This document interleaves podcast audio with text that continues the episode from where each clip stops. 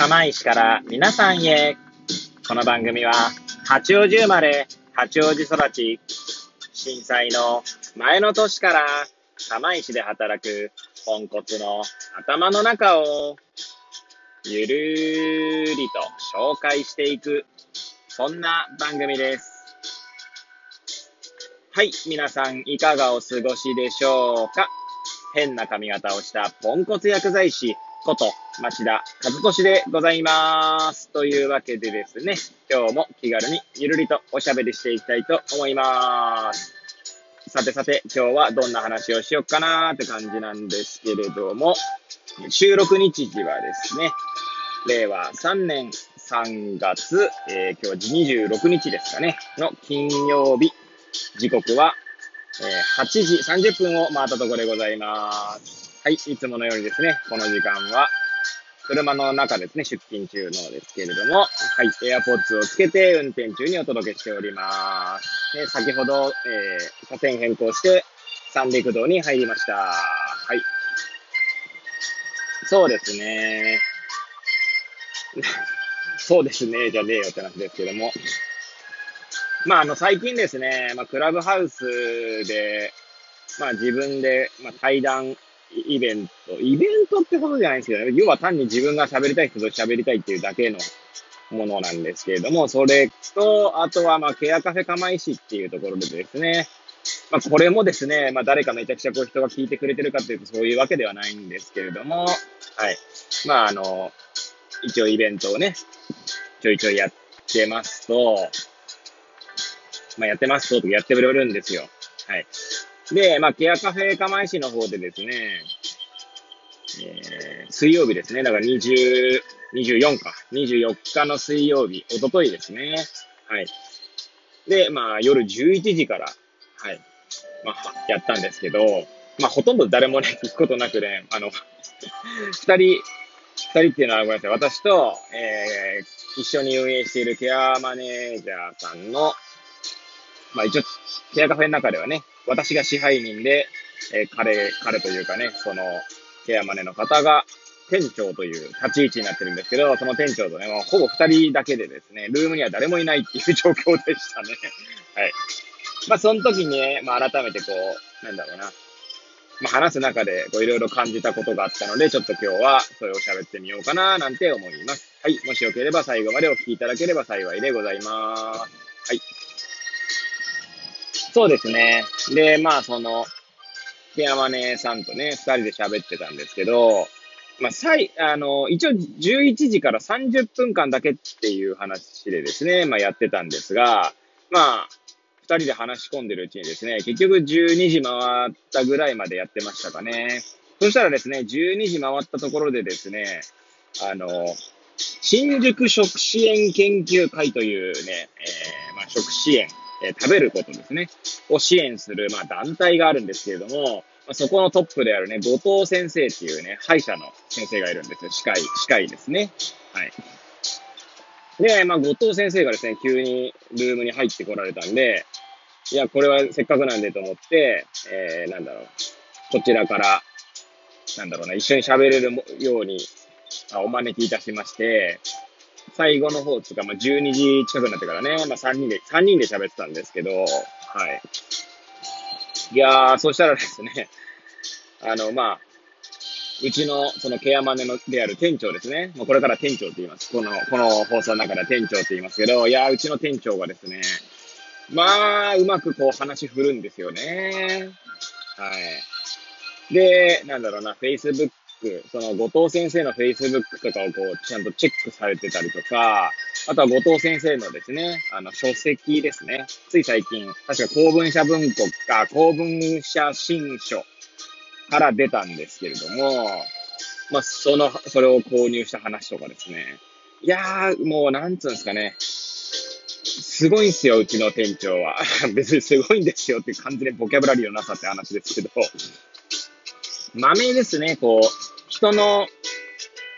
なんだろう、喜ぶところをこう、心得ているというのか、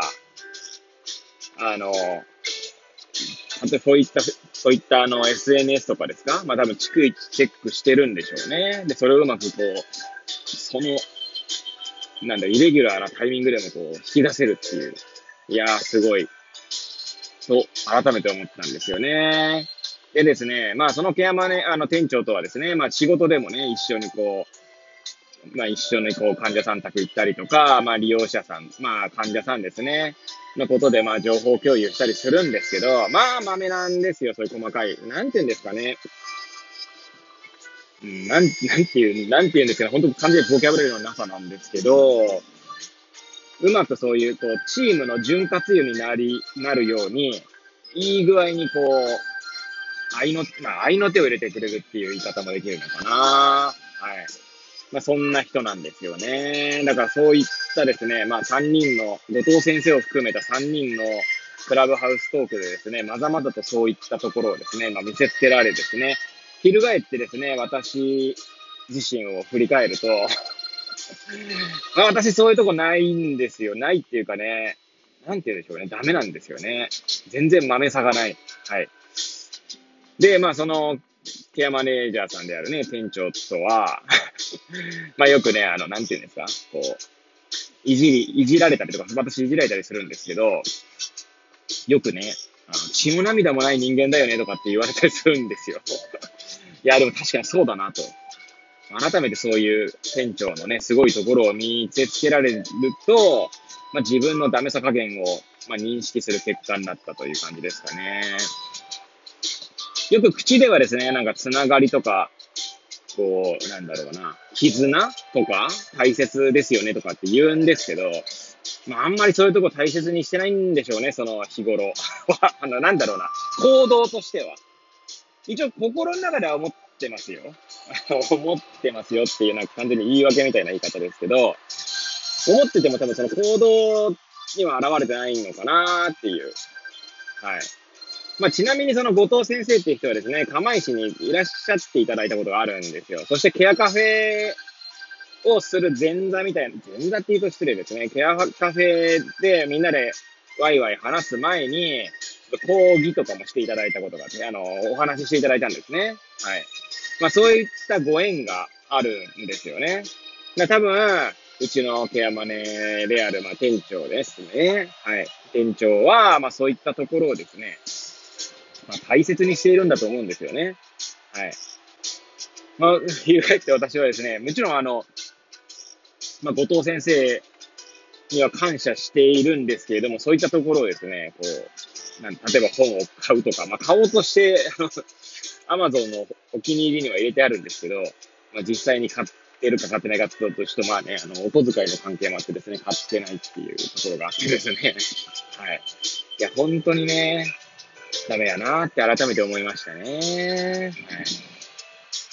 い。なんでまあ、その、うちの店長のですね、爪の赤でもね、煎じて飲みながらですね、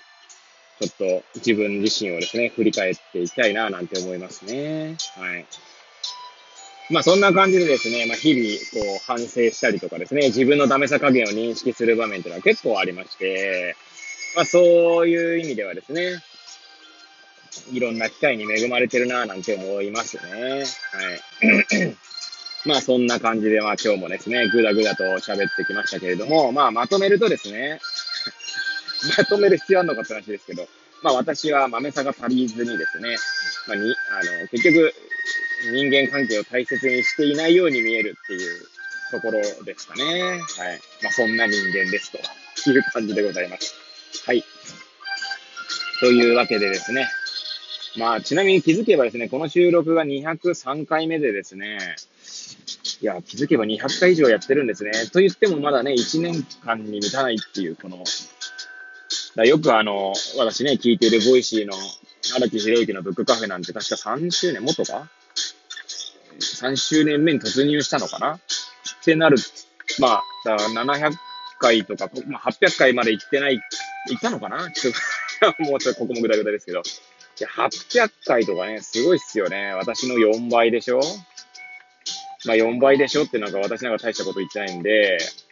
まあ荒木さんのやつはですね、荒木さん呼ばれしてますけど、ね、本をね、紹介したりとか、まあとても有意義なコンテンツになっているので、まあすごい、まあ私と荒木さんなんかね、比べるようにもないんですけど、まあ、そんなことを思いましたね。はい。ということでですね、いつもまあ最後までお聞きいただき誠にありがとうございます。はい。これを聞いていただいた皆さんがより良い一日を過ごせますようにとお祈りさせていただいて今日の放送を終了したいと思います。それではまた明日皆さんお会いいたしましょう。さようなら。